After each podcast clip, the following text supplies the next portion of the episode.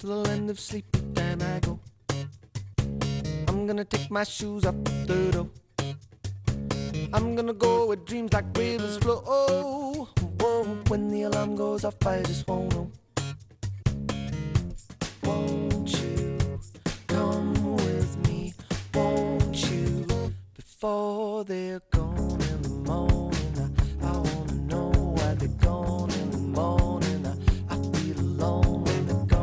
Pues aquí estamos en tiempo de tertulia con nuestros invitados e invitada María Silvestre. ¿Cómo estás, María? ¿Qué tal? Muy bien, Egunon, Urte. Berrión. Urte Berrión, Urte Berrión. No sé hasta cuándo hay que estirarlo de Urte Berrión. Hasta Reyes, hasta Reyes. Ah, vale, o sea, hasta, ma- hasta, hasta mañana, vale, bien.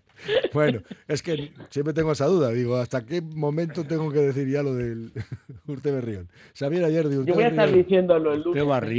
En plan Ah, que es vizcaíno. Xavier va vizcaíno, sí. Como nuestros compañeros. Es que aquí tenemos una controversia, que tengo a los compañeros de Vizcaya y Ratia que cada vez que digo Urte Berrión te van y te miran diciendo, eh, Barry. Nos Digo, vale, vale. Bueno. Invadiendo hasta con el Eguberrión. O sea, que es una pérdida, esto es, esto es una catástrofe. O Xavier. sea, todos los restaurantes nuevos de Bilbao, Bilbao, Berría, tal, tal, tal, todo Berría, Berría, Berría, Berría. Ya. Barría, en Vizcaya. Barría, ¿no? Tenías, María, Urte Barrión, tenías eso que sí. verle a, a Xavier la cara de tristeza que tiene. Sí. Está triste, triste por todas esas cosas. No, pero... Sí, sí, es un provocador nato. nuestro- ¿Eh? nuestro- Es un provocador nato. Hoy ha venido provocando todo. Todo, todo, Todo. Es que todo le parece mal. Que sepáis que Todo le José- parece mal. Jesús- José Luis Lizondia, ¿eh? que ha sido académico, Sí, sí. cada vez que, por ejemplo, cuando se puso San Mamés Barría, Berría al principio, Berría, Berría. se puso nervioso, porque dijo, si supieran vizcaíno, le llamarían San Mamés Barri. ¿eh? Como Uribarri, Iralabarri y todo. San Mamés Barry. Qué bonito, es bonito. Ah, San claro, Barry. claro, Es pero es que hay que escuchar los que saben. Eh, No, no, no, yo es lo que hago. Por eso os tengo aquí a vosotros, en el para metro- escucharos. Pero en el metro, en el metro cuando llegas a la parada esa no dice eso, ¿eh? ¿eh? No dice San Mamés ni San... Eso, dice solo San Mamés. dice Santimami. Santimami. Santimami.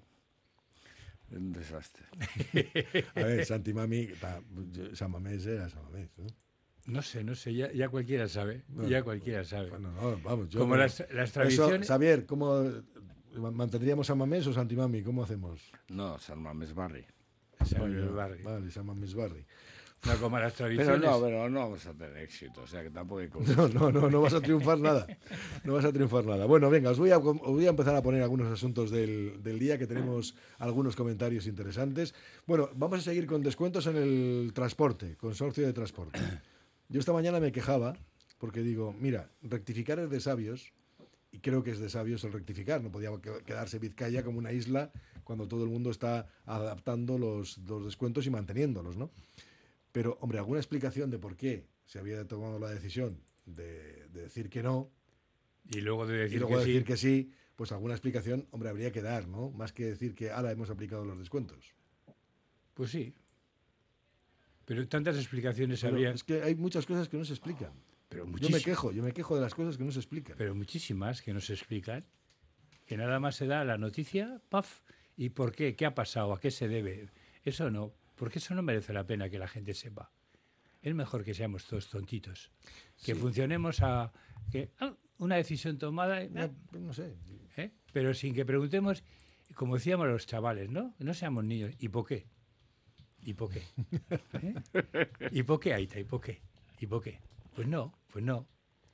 Tenemos que ser adultos y entender las cosas sin que nos expliquen el por qué. Sí, eh, mira, hay, hay un principio, hay, eh, hay unos principios periodísticos en los que se basa la noticia, que es quién, qué, dónde, cómo y por qué.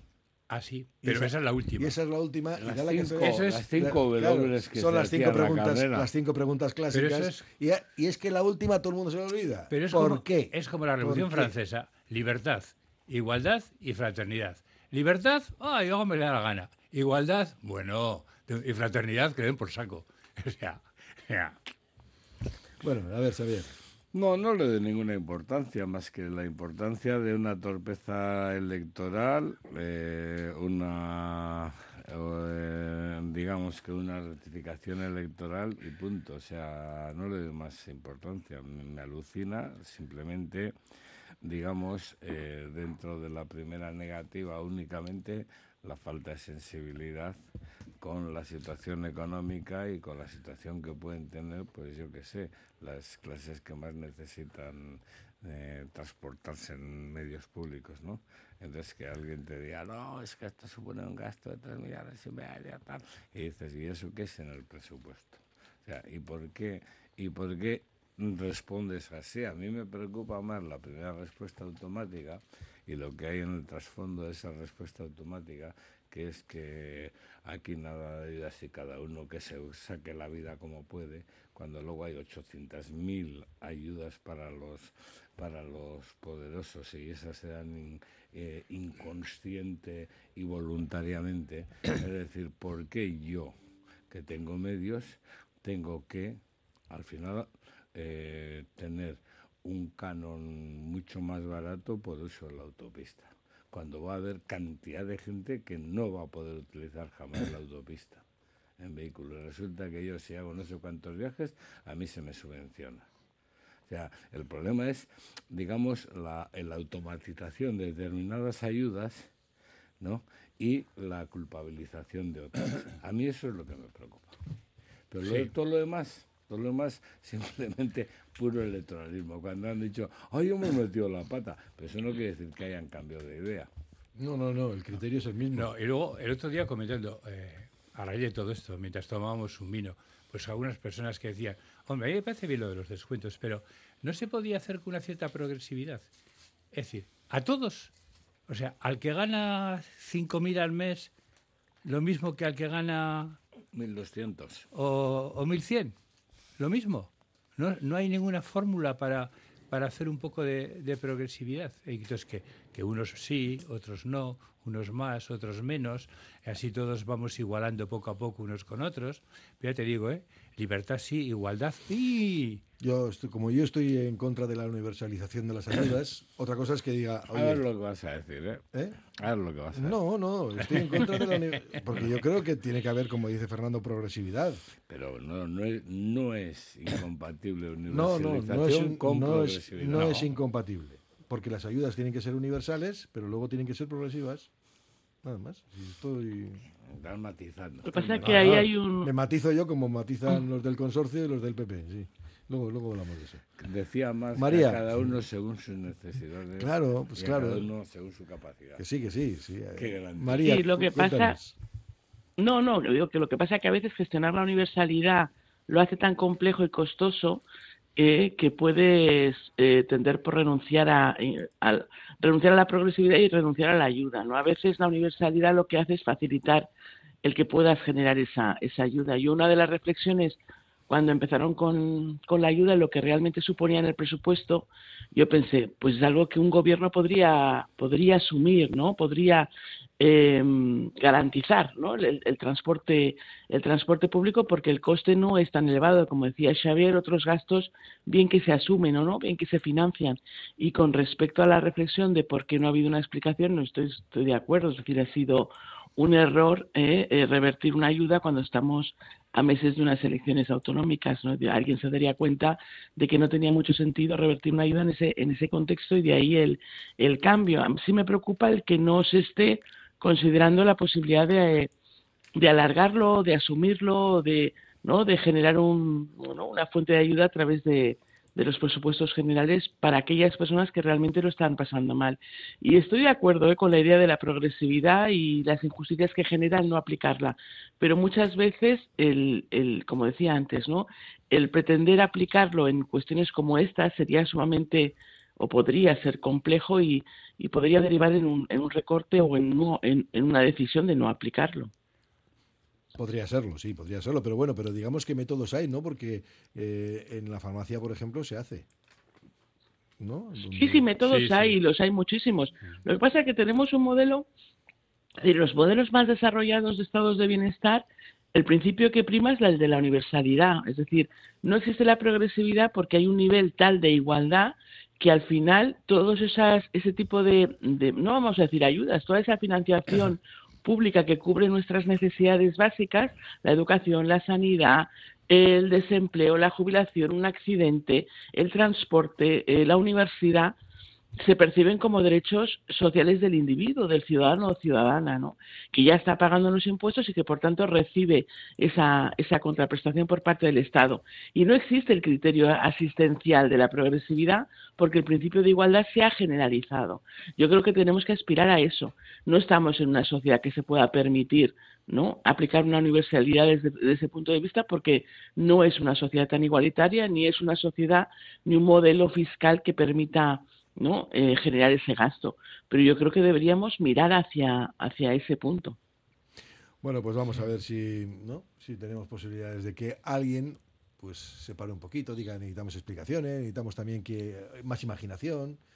Bueno, Sí, yo. no, y lo que dice María es verdad, pero Sí, eso sí. siempre y cuando las situaciones de una cierta igualdad eh, existan en una sociedad, ¿no? Pero cuando existen, Claro, claro. cuando existen los desequilibrios que existen, entonces eh, apelar a, a la universalidad es un poco peligroso. Para, me No es realista, claro. Sí, sí, sí, sí, sí, estoy de acuerdo.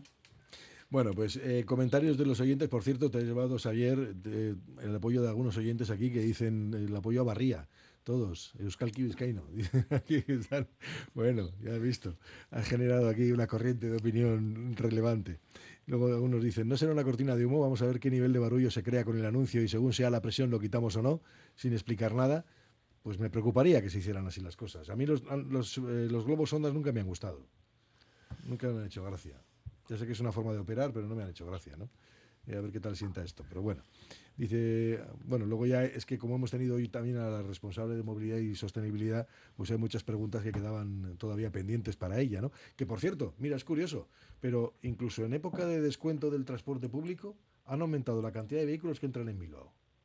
Y eso que parece ser que ahora hay unos cuantos que no pueden entrar, ¿no? No, no, todavía no. Todavía, ¿todavía no? Todavía no, todavía no están puestas Ah. las restricciones. Ah, vale, vale. Las pondrán en el centro de Bilbao y para algunas, algunos concretos, ¿eh? algunos Sí. vehículos. Que no todo, no todo el No, mundo tiene es, 20 es- años de coche. es un fenómeno, es un fenómeno curioso, ¿no? Otra vez la vuelta al vehículo y la entrada, la entrada en la, en la ciudad. Y debe ser en más ciudades también que pasa esto, ¿no? Cuando tenemos además un problema, que vienes aquí y tienes un problema de aparcamiento. ¿Qué haces con el coche? Claro. Entonces el que tiene tendrá, tendrá una parcela alquilada en algún sitio y podrá meterlo, pero si no, ¿qué haces con los coches? Vienes y te pones a dar vueltas por Bilbao a ver si encuentras un sitio para aparcar. ¿Mm? No sé, no sé. Parece un poco contradictorio. Y luego además ves, por ejemplo, yo al importo que vemos pasar los autobuses que vienen. Hay, hay veces que dices, joder, van con tres y con cuatro, un autobús de esos enormes. Y dices, hombre, hay que, hay que mantener. Lo que no puedes hacer es decir, no, pues entonces eli- reducimos los horarios y cosas de estas, ¿no? Pero bueno. Yo, dices, eh, como- y dices, no, no, no, no sé, usamos. cada vez lo que- tenemos ahí a, a mano y no lo usamos. ¿no? Cada vez tengo la tentación de ser más radical, ¿eh? En mis principios. ¿Y qué vas a hacer? ¿Terminar con, los, con el transporte público? No, terminar, Ah. con el, terminar con el transporte privado en el centro de las ciudades. No, oye, No, pero a eso tendemos, ¿no? No, no, pero yo, tender- pero tender rápido. Otra cosa es que luego tenemos el problema, el gran problema de, jo, es que fíjate que buena parte de nuestra economía está depositada en, la- en el que se vendan coches. Hombre, claro. Está aumentando la venta de coches. Qué bien, qué bonito. que Sí, sí. El país va bien porque tenemos más coches. A ver, sí, sí. Javier, que te No, veo- no, que yo te que- te veo, te veo hiperradicalizado, bueno, estoy ultra, estoy ultra- soy ultra ya, ya no estoy haciendo Ya ultra. veo, ya veo. Entonces, Ultra pues, hooligan estoy haciendo. No, no, ya, ya te entiendo. Y debiste decirte también ayer que ya no usas, eh, No, no, no. usas el transporte privado, ¿no? No, no, es que no tengo coche. Has renunciado al coche. No tengo coche ya. Y ahora nos quieres hacer a pasar a todos, todos. por la cámara A ver. por gusto, ¿no? y, vas a- y nos vamos a enterar de lo que vale un peine, ¿no? Eso es, como, eso es como los que dejan el tabaco, que también lo dejé hace 20 años, pero no soy tan talibán. No, no, no, no, pero veo que pero veo que con el coche sí te ha entrado ese puntito y que estás ahora mismo Estoy, estoy ya. No. pues puedes empezar proponiendo que bajen a 20, que es muy amable la velocidad por Sí, Bilbao. oye, para mí Recalde eso de a 30, ahora cuando he venido, Oye, pero no denunciéis que, No, no, que- que no he dicho- con un no he espíritu dicho- muy malo. que no he dicho la matrícula del que pasaba. Claro. Eso de momento no es posible y, y se irá regulando poco a poco la entrada a esto. O sea, eso son medidas que se van a ir imponiendo pues lentamente, pero se irán imponiendo, si no pasa nada. Sí, a ver, Pero yo- cuando dices cuando dices que llegan más coches, claro, es que la gente que en su momento y todos los de ecologistas en acción y antes que, que fueran ecologistas en acción, que eran los de Visisalea, aquí los de ya ni me acuerdo eh, de tantos nombres que, que hemos tenido organizaciones en nuestra vida, ya se me han olvidado algunos, Eguski, Eguski, Eguski, Eki, sí. y todos aquellos ya decían que, por ejemplo, la implantación del metro no iba a suponer jamás, digamos, de traer coches de las carreteras, porque tú estás viendo que ahora va la- el próximo túnel que se va a hacer por debajo de la ría. Tú acabas de ver el nuevo túnel que se ha abierto ahí en la zona de Bolinchu para que se empalme con aquella zona y para dejar la ciudad de alguna forma libre de, de transporte pesado para que en un momento determinado no, no haya pues colapsos, ni pares, ni parones, ni... Y, es- y entonces, pues, eh, el 7%, me acuerdo, que me decía mi amigo Quique Antolín, 7% de coches en aquella época, eh, cuando se puso el metro, eh, el 7% de coches iba a salir de las carreteras. Claro, más gente, más motorización, más turista, más turistificación, evidentemente, pues eso es irresoluble. Entonces, pues bueno, pues habrá que ver en la ecuación cómo lo haces. Porque si quieres quitar el coche del centro, tendrás que ofrecer unos servicios muy buenos en las periferias, pero al final simplemente lo que haces es cambiar de sitio el problema. Yo entonces ahí soy mm, como un poquito más realista. ya. Poquito a poquito. Bueno, poco a Poquito poco, a vale. poquito. Vale, vale, voy a acertar pulpo, venga. No, Claro. yo- por mí, Bueno, si por va- mí como si sales el que si- pase a 10 si en Alameda Recalde, Eso. le va a meter un puro y puedes poner, Bueno, puedes dice, sacarles fotos. igual sería mejor autobuses más pequeños y con una frecuencia más corta, por ejemplo, dice otro oyente. Alguno me dice, ah, muy bien, Coldo. ¿Y la furgoneta de Amazon que te trae una funda del móvil desde la otra parte del mundo? Bueno, es ¿Con que eso qué eso- hacemos? Hola, Eso- qué provocación te acaban de Claro. tener. Además tienes razón porque tú eres muy pijotero en No, cosas no, no, telefónicas. no. Sí, sí, pero procuro. Pero tengo tiendas alrededor de mi casa. También es verdad, ¿eh? Tengo muchas tiendas alrededor de casa. Sí, a ver, tenemos un problema con el transporte, con este tipo de transporte, por ejemplo, de el pedir para que nos traigan cosas a casa. Primero, la Sí, que cantidad luego de además- CO2 y luego que ade- consume eso. es Sí, luego además no estamos en casa y le hay que dejárselo al vecino. Sí, al vecino o al de O a la tienda, vecina, ¿no? o al de la tienda al lado. Sí, sí. Sí, en, al- en algunos sitios en Portugalete ya he visto que tienen algunas tiendas eh, reciben los No, yo, yo Son- no- son- a ver, yo creo que sí que se puede arbitrar. Vehículos profesionales, evidentemente, tienen que operar en las ciudades y eso sería una barbaridad no hacerlo. Pero hay mucho otro vehículo que es prescindible. Es prescindible. Yo recuerdo en la época en la que la calle Ercilla de Bilbao, por ejemplo, era una calle de, de bueno, pues de uso de coche y había hasta doble fila para comprar. Y cuando se dijo que se iba a peatonalizar aquello, decían, por Dios, es imposible, ¿dónde vas a meter ese tráfico? Pues desapareció y no ha ocurrido nada, no hemos tenido no, ningún problema. Gran Vía también, toda la parte de Gran Vía que se peatonalizó, no ha ocurrido absolutamente nada.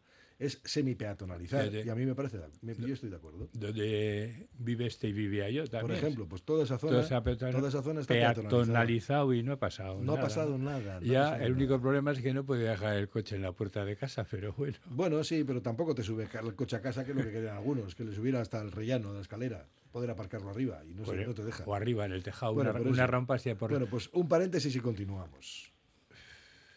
Radio Popular, R. Ratia, 100.4 FM y 900 Onda Media.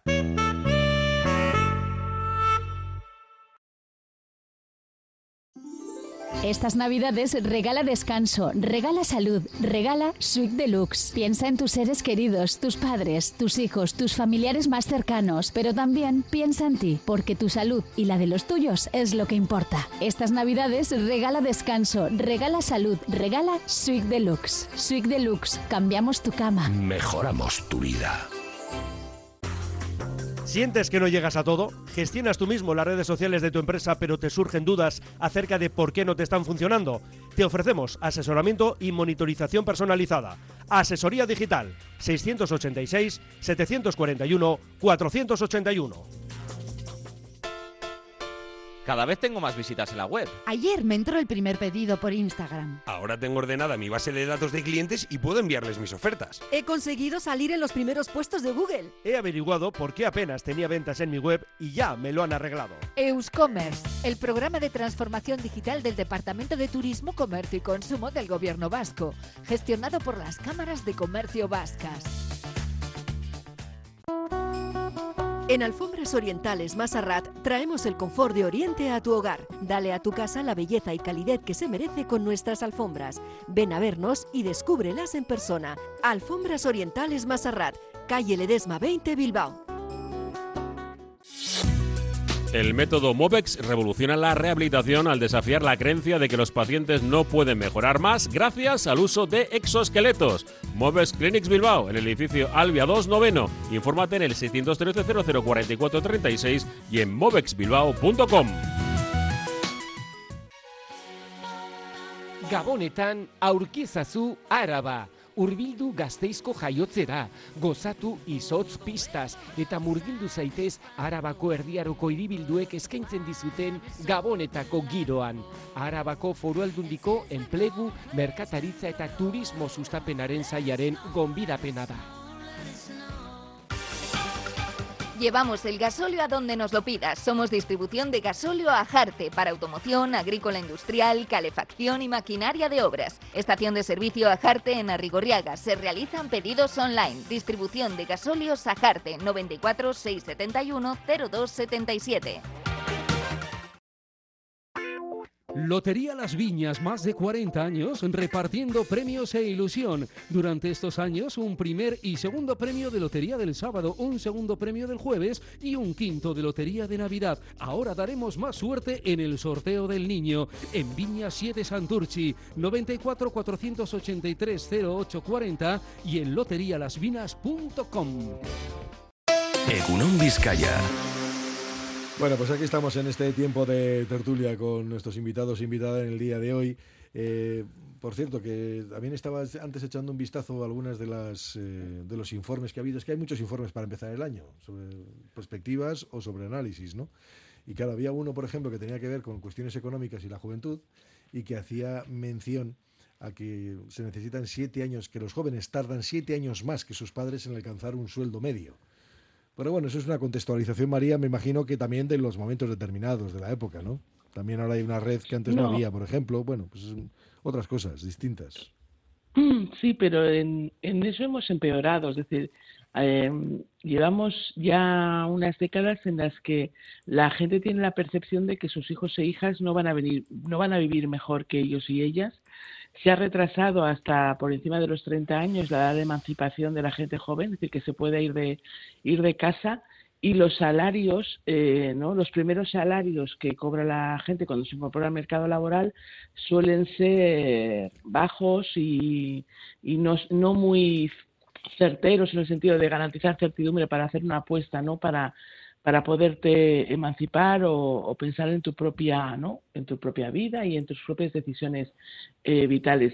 Y en eso sí hemos empeorado y yo creo que la, la principal razón es la, precariedad, ¿no? Es decir, la precariedad que se, insta- que se ha instalado, eh, que en gran parte tiene mucho que ver con las condiciones laborales y salariales de determinados empleos y que afecta sobre todo a la gente más, más joven, ¿no? Y luego está el coste de, de la vivienda, ¿no? Cómo acceder a una vivienda, eh, la dificultad de comprar, pero también la dificultad de alquilar. Algo que no está ocurriendo solo en nuestro entorno, ¿no? es decir, también empieza a darse el caso ¿no? de muchas ciudades europeas en las que son receptoras tanto de estudiantes eh, universitarios o de otro tipo o, de eh, gente joven ¿no? que, que pretende buscar un empleo fuera de sus ciudades y que tienen y que tienen serias dificultades para encontrar un piso de alquiler, incluso compartido, ¿no? Es decir, la dificultad de acceder a la vivienda es otro elemento que retrae muchísimo también esa, esa emancipación. y es un problema. Es decir, yo creo que tenemos que apostar por dignificar los empleos de la gente más joven para que les permita hacer una apuesta eh, vital más en serio, más, más real, ¿no? Y que no, y que no los tengamos en casa hasta tan tarde. Sí, claro, pero si las ayudas son para que se vayan independizando, pero mientras los, preci- los precios de los alquileres van subiendo, esto es una pescadilla que se mueve la cola. Al final, ¿a quién se financia? ¿Al chaval de 30 años que quiere irse de casa o se financia al señor que está alquilando los pisos y que se está forrando? Es que esto es, esto es una... Esto es una- a- a mí- Para que ahí yo metería simplemente un matiz. A ver. Y sería, por no financiar al dueño de la casa, no dejemos de financiar al Bien, joven. vale, sí, sí, sí, sí. Que vale. creo Y no, y sí- que también hay una... No, no, de acuerdo, de acuerdo. Pero... También una ley de vivienda, ¿no? Que está estableciendo también ciertos controles o límites al, al alquiler en zonas saturadas. Es decir, que se está intentando también atacar, ¿no? Por otro lado, el tema del coste de la vivienda, por lo menos a nivel de los alquileres, con la dificultad que eso tiene, ¿eh? Pero claro, Pero yo, bueno, también- fíjate, yo, mira, ahora no puedo hacer el cálculo, pero eh, mis padres han vivido siempre de, de alquiler, nunca, nunca han tenido piso. A mí me gustaría saber cuál es la proporción de sueldo eh, que, mis, A mí que me mi costó padre... 50 sueldos que- pagar la casa.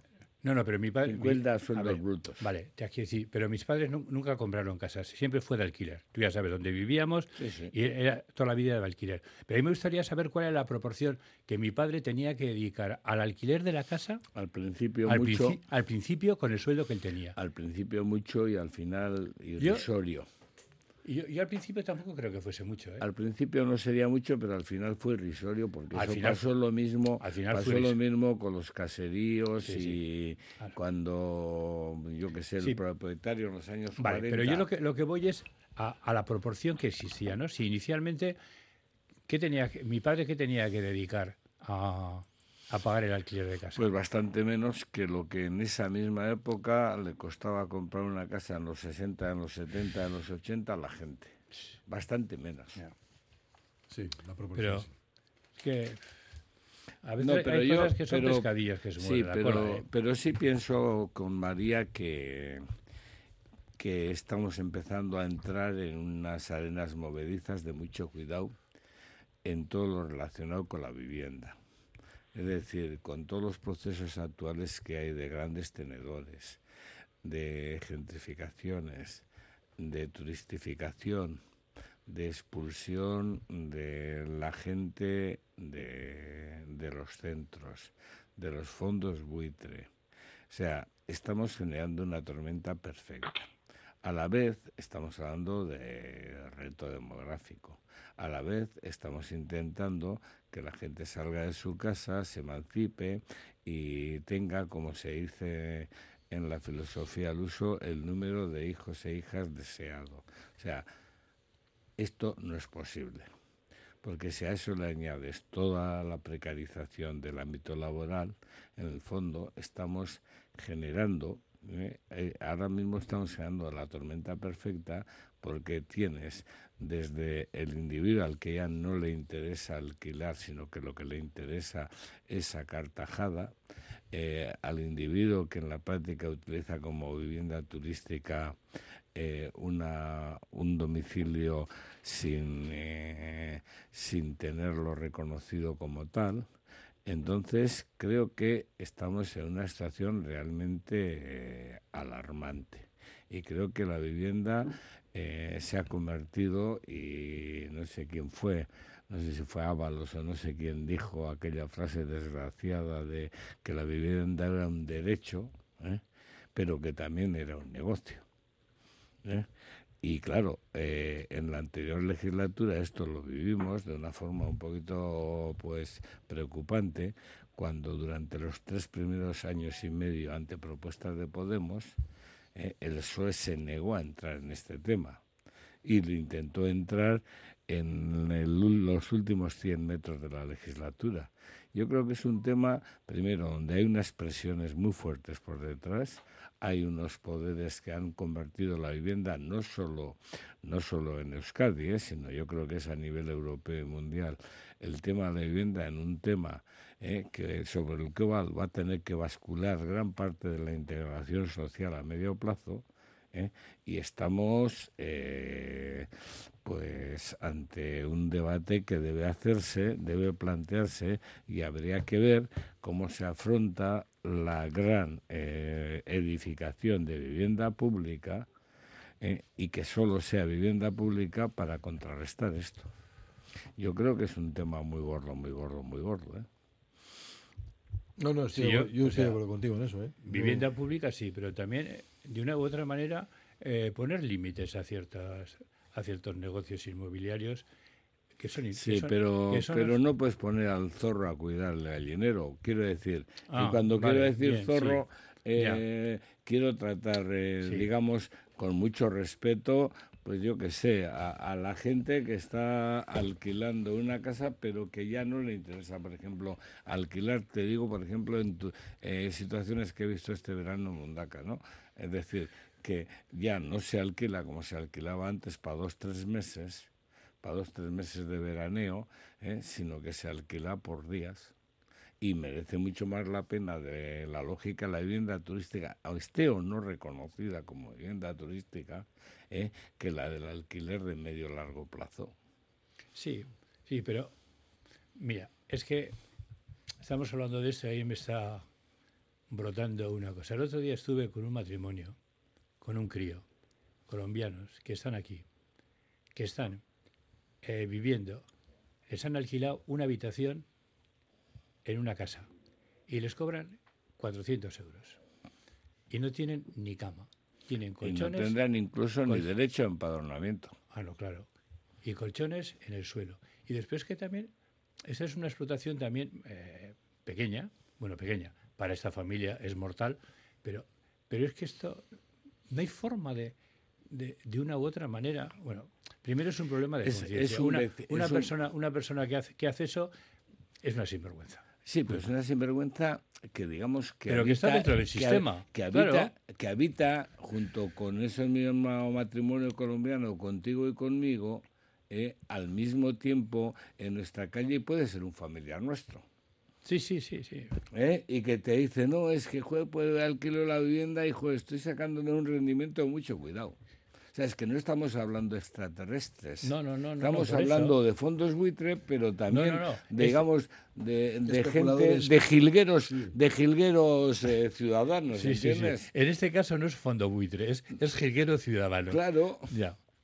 Pero, Y, y está cobrando porque está viendo la tajada que puede sacar ahí metiendo. Es más, es que luego ya lo que es, por ejemplo, es un agravantísimo es que encima no les den derecho empadronamiento, con lo cual los derechos de esa familia que paga por esa habitación resulta que no empiezan a correr a su favor.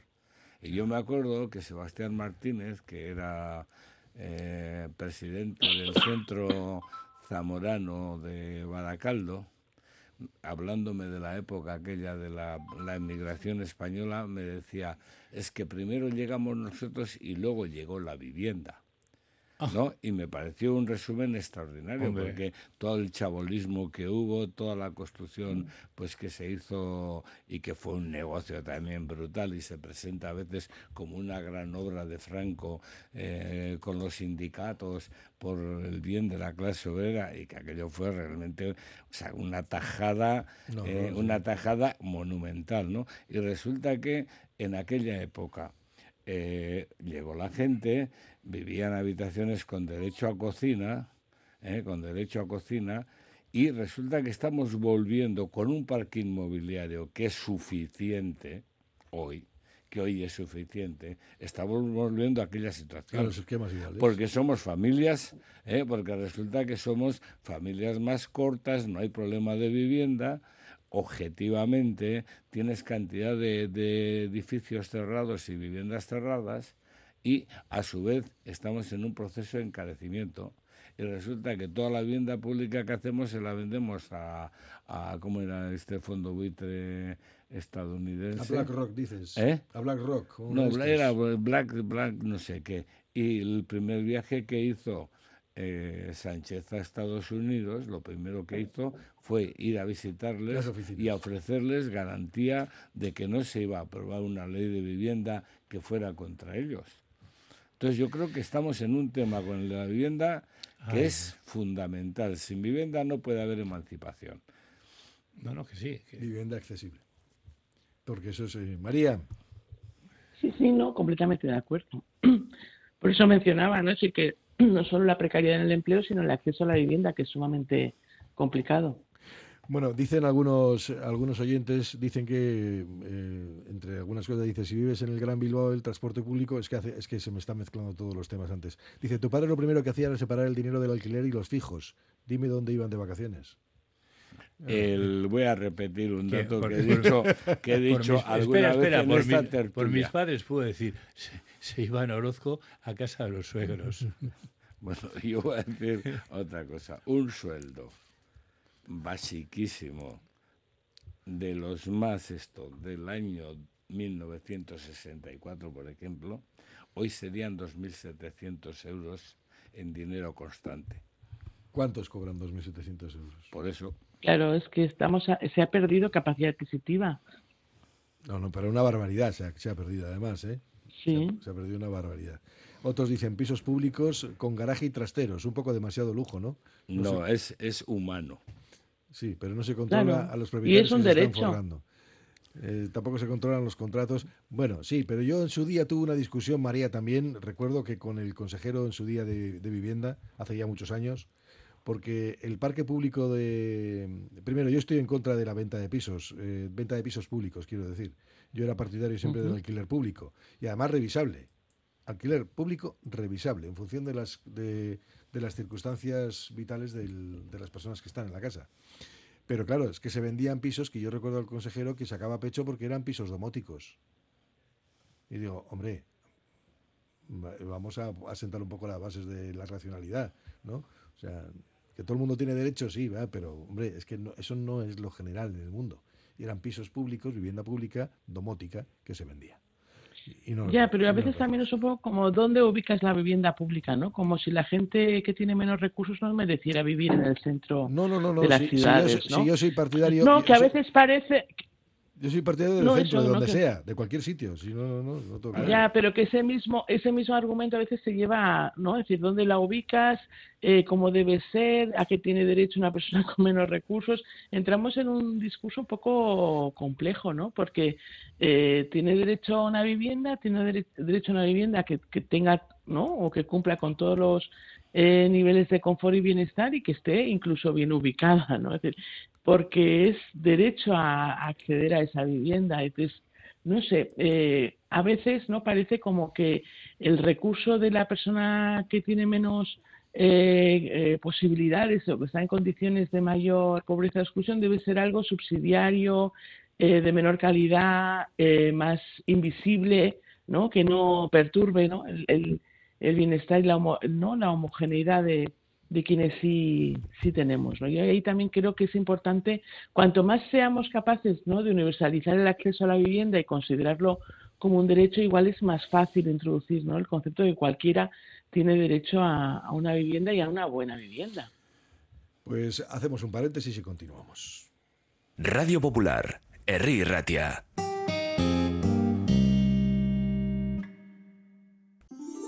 Estas navidades regala descanso, regala salud, regala Suite Deluxe. Piensa en tus seres queridos, tus padres, tus hijos, tus familiares más cercanos, pero también piensa en ti, porque tu salud y la de los tuyos es lo que importa. Estas navidades regala descanso, regala salud, regala Suite Deluxe. Suite Deluxe, cambiamos tu cama. Mejoramos tu vida. En Óptica Lázaro esta Navidad también queremos celebrarla contigo y te proponemos ideas para regalar o regalarte. Un cambio de look, combinando tus gafas con lentes de contacto desechables, con un 20% de descuento en el pack anual. Y además le sumamos nuestro cheque regalo.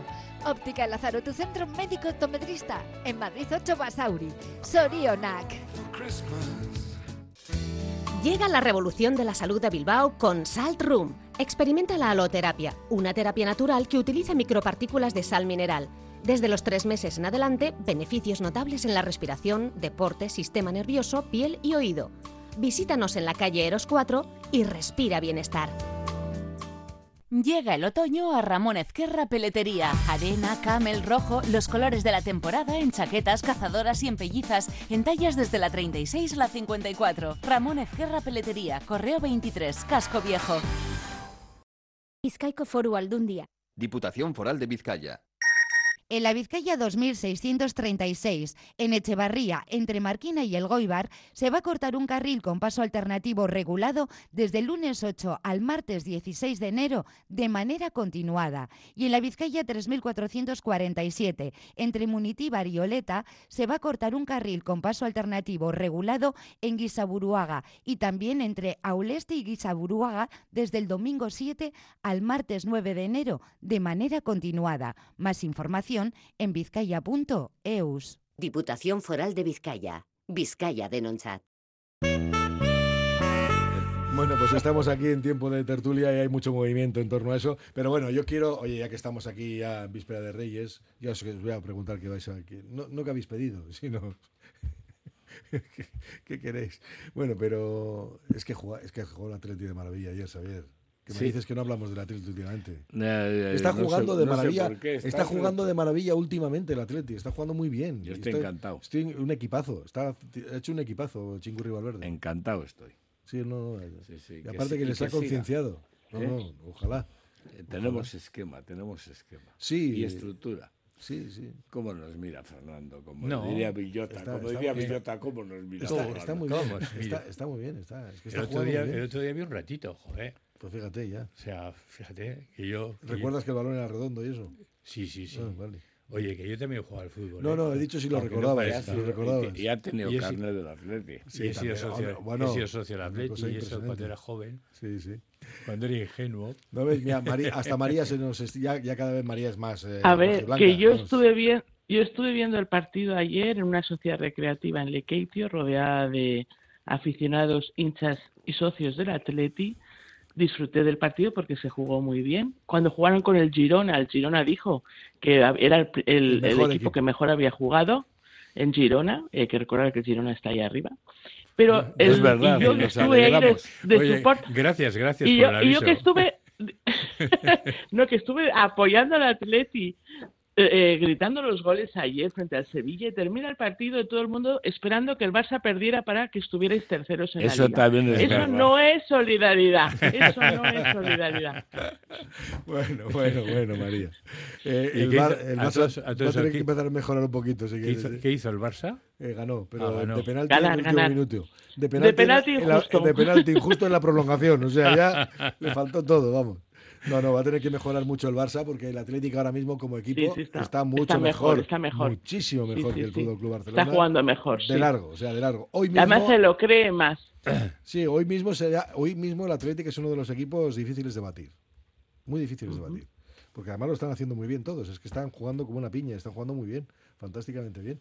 Bueno, pues eh, nada, has visto Xavier que, que saco tema también, que saco Sí, tema. sí, hombre. el último minuto Saco está tema, bien, último minuto, bien. último minuto. El último minuto y de penalti. Bueno, a ver, ¿qué, qué, qué vais a pedir a los reyes? A ver, ¿qué vais a pedir? Yo nada. Que no toque la moral mucho, ¿no? A mí que no que toque la moral, sí. Durante Yo celebro, 2024. yo celebro la Epifanía. Vale, ah, bueno, vale, vale. Que es otra cosa. Es otra cosa. Es que lo de los Reyes Magos es una fiesta a la que le hemos dado la vuelta, le hemos invertido. Joder, ya, a mí me gusta mucho. Sí, sí, sí. a ver, yo- la magia infantil yo y todo eso. Yo soy republicano, pero es que esta, esta noche, por ejemplo, era una noche en la que yo me descarnaba. Que sí, que sí. Porque me arañaba entero de la emoción, de los sí, que- nervios. a ver, y que sí, lo de la magia y todo eso me parece muy bien, ¿no? Pero eh, recordemos que la fiesta es Epifanía, es decir, que el, eh, el Señor es el que se manifiesta. Los regalos son de segunda. Esos empiezan hace... A ver, si quieres un poquito la historia, ¿por qué empieza lo de los regalos? Porque en Europa había una tradición que era San Nicolás, San Nicolás, sí. el día 6 de, de diciembre traía regalos a los niños. Y entonces, en un momento determinado, como eso iba 6 cogiendo... de diciembre, has dicho. 6 de diciembre, 6 o 4, 6 de diciembre creo que es. Pero que no era enero, que era diciembre. De diciembre, ¿qué he dicho? En diciembre, sí. No, no, no, pero estamos hablando del 6 de enero los reyes. Vale, vale, pero que era, era en diciembre, Vale, 6 vale. de diciembre que hacían eso. Y entonces, en un momento determinado, eh, empiezan a pensar que sí, eh, el importante no es San Nicolás, sino que es el Niño Jesús y Navidad. Y entonces se hace un cambio para tapar a, a San Nicolás. Que además San Nicolás era un señor que iba vestido de verde, pero después Coca-Cola compra la imagen y la convierte en rojo, Y porque Noel. el Papá Noel es San Nicolás Disfrazado. eh, disfrazado. Vale, pues ya está. Bueno, pues vamos Habrá un día, que un decirle día a Coca-Cola que haga rojos en el mundo. o, bueno, o que haga rojiblancos. o sea, rojiblancos. Y hace rojiblancos, en el gorro llevan Sí. algo blanco. Bueno, venga, que hemos llegado al final. María Silvestre, Xavier Ayerdi, Fernando Allende, que tengáis buen día. Vale. Agur. Agur. Ahora llega Juanma Jubera con las últimas noticias y después Asuntos Exteriores con Agustín Herrán. A disfrutar y que cada uno, pues bueno, ha cumplido sus deseos esta noche y todas las demás. Agur, hasta el lunes. Arnoya cuenta con un equipo de profesionales especializado con más de 25 años de experiencia en la rehabilitación de pavimentos para la industria, construcción, obra pública o particulares. Arnoya, con soluciones óptimas para pavimentos deteriorados, problemas de impermeabilizaciones. Más información en arnoyasl.com.